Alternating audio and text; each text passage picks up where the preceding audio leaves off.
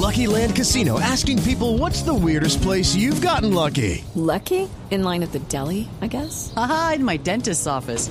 More than once, actually. Do I have to say? Yes, you do. In the car before my kids' PTA meeting. Really? Yes. Excuse me, what's the weirdest place you've gotten lucky? I never win and tell. Well, there you have it. You can get lucky anywhere playing at LuckyLandSlots.com. Play for free right now. Are you feeling lucky? No purchase necessary. Void where prohibited by law. 18 plus. Terms and conditions apply. See website for details.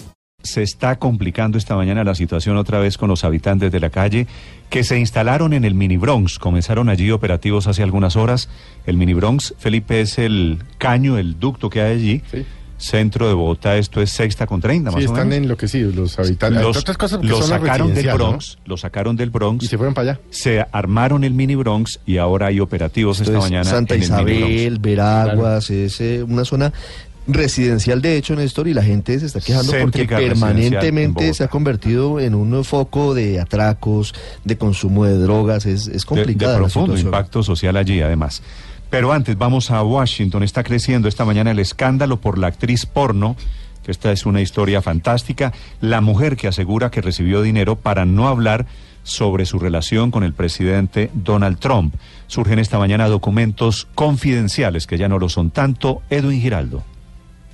Porque además Néstor muestran la participación de nuevos actores en esto que ya es una saga, porque todos los días sale algo nuevo y ahí es donde yo quiero empezar del principio para que nuestros oyentes se reconecten con la historia. Mire, la actriz porno estadounidense se llama Stephanie Clifford, su nombre artístico es Stormy Daniels, dice que en el año 2006 conoció al entonces presidente, al entonces empresario Donald Trump, y que sostuvieron una relación por meses y que además era muy sexual. Pero para que este affair nunca se hiciera público, el abogado personal del presidente, Michael Cohen, le pagó 130 mil dólares a la actriz y le hizo firmar un acuerdo de silencio. La firma estampada en ese acuerdo no es la de Trump, sino del abogado Cohen. Y para que se hiciera ese pago, Cohen utilizó una compañía en Delaware, paraíso fiscal, que se llama Essential Consultants LLC.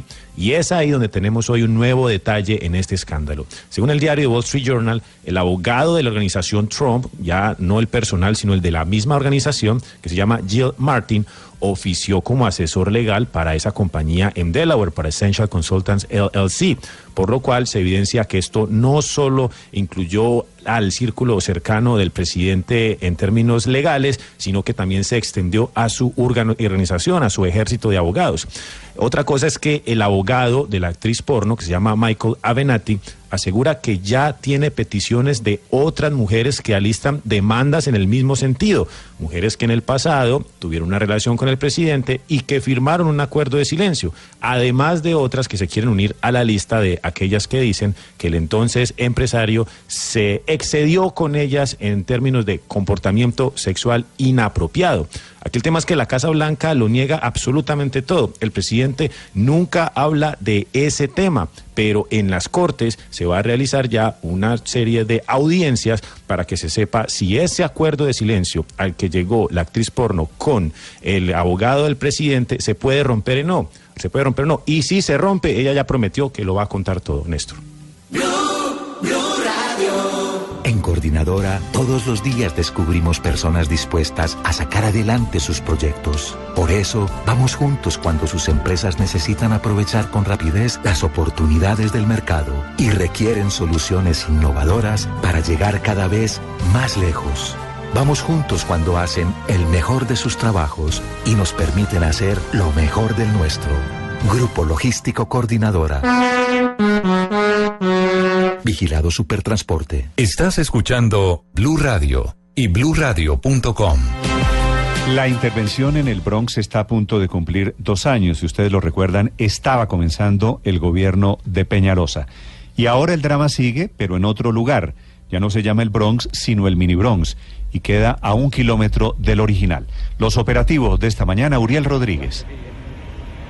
Néstor, muy buenos días. Los saludo en este momento desde el Caño del Progreso, en la calle Sexta, entre carreras 30 y 38. Esto es en la localidad de Puente Aranda. Miren, Néstor, es- son aproximadamente unas 10 cuadras en las que este caño está lleno, inundado de habitantes de la calle que se han venido desplazando desde diferentes lugares de la ciudad para llegar a consumir drogas aquí a este lugar y en las noches se ha convertido en un nido de delincuencia. Estamos con algunas personas aquí en este sector, pero quiero hablar primero con uno de los habitantes de calle que nos atiende a esta hora en Blue Radio. Él se llama Mauricio. Mauricio, bienvenido a Blue Radio. ¿Cuál es la situación que se presenta aquí en el Caño y por qué decidieron llegar a este punto? Porque es el único sitio que tenemos para estar nosotros tranquilos. Y ni siquiera ahí podemos estar tranquilos, ahí no incomodamos a nadie, no molestamos a nadie. Y no entiendo por qué llegan a sacarnos de ahí, como si fuésemos animales. O sea, díganos en dónde podemos estar para no incomodar a nadie. Pero ¿por qué dice usted que lo sacan como animales? Porque la policía llega con antimotines, con gases, con palos. La manera fácil para la policía levantarnos a nosotros es echarnos gas en los ojos. O parársenos en la cabeza o darnos una patada en la espalda. Mejor dicho, como si fuéramos animales o basura. Puede que estemos sucios, puede que olamos mal. Pero eso no quiere decir que no seamos seres humanos que no seamos personas que necesitamos en verdad, no el apoyo, porque no necesitamos que nos den para la droga, al igual esa, esa sale de cualquier lado. Pero venga Mauricio, aquí en la noche se vienen presentando una serie de casos de delincuencia donde han robado a los jóvenes, a la gente de los barrios circunvecinos.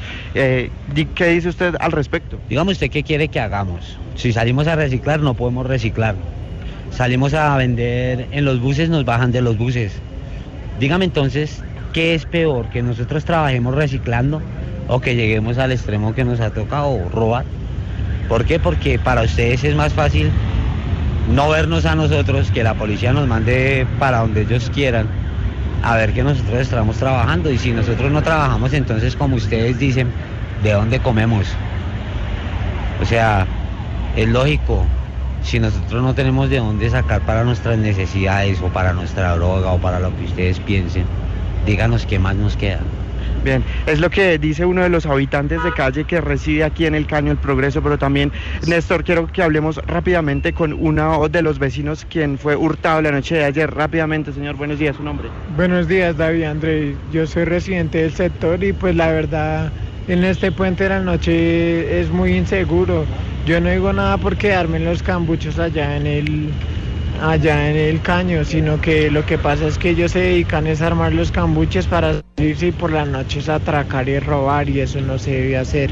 Y son los testimonios, Néstor, que se presentan permanentemente aquí en el sector donde los vecinos también están cansados de la delincuencia que se presenta justamente en horas de la noche donde la policía prácticamente que se desaparece a pesar de las intervenciones que hace el distrito para tratar de resocializarlos. Gracias, Uriel. Desde el centro de Bogotá, 7 de la mañana, 17 minutos. La doctora Cristina Vélez es la secretaria de Integración que maneja este tema de los habitantes de la calle que están allí, que siguen allí. Doctora Vélez, buenos días. Muy buenos días, Néstor. Doctora Vélez, la denuncia, como usted acaba de, escuchar, es que más de 300 eh, habitantes de la calle se han convertido en esta red de tráfico bajo los caños del centro de la ciudad. ¿Qué está haciendo el gobierno de Bogotá ahora? Pues nosotros hemos estado haciendo operativos permanentes desde la Secretaría Social y DIPRON desde hace dos meses en el Caño. Ayer estuvimos con más de 100 ángeles azules en el Caño, yo estuve de hecho en el operativo eh, con oferta de servicios sociales, invitando a los habitantes de calle que están ahí a asistir a nuestros centros, que probablemente es la mejor respuesta que le puede dar una persona como Mauricio, es que usted tiene dónde comer, dónde estar, dónde empezar un proceso nuevo que no implique eh, robar a los vecinos. Eh, segundo, haciendo trabajo de autocuidado y de cuidado del entorno con los que deciden no irse y también mandándole un mensaje a la gente que está en Veraguas que está ahí las, las instituciones sociales de la alcaldía de Bogotá para, para apoyarlos. Sí. Doctora Vélez, la queja de los vecinos es permanente y habitual porque dicen que solamente hasta ahora se han apersonado las autoridades, sobre todo la policía, del traslado de estos habitantes de la calle. ¿El plan cuál es para evitar que siga ocurriendo lo que nos contaba Uriel? Es que siguen siendo víctimas de atracos, siguen teniendo una situación muy difícil los habitantes de Santa Isabel, de Veraguas y de toda esa zona del, del centro de Bogotá. Eh, hemos estado haciendo un trabajo de dos días. Hay un trabajo que hace la policía, del cual no tengo muchos detalles, pero sé que han hecho unas capturas significativas en los últimos días.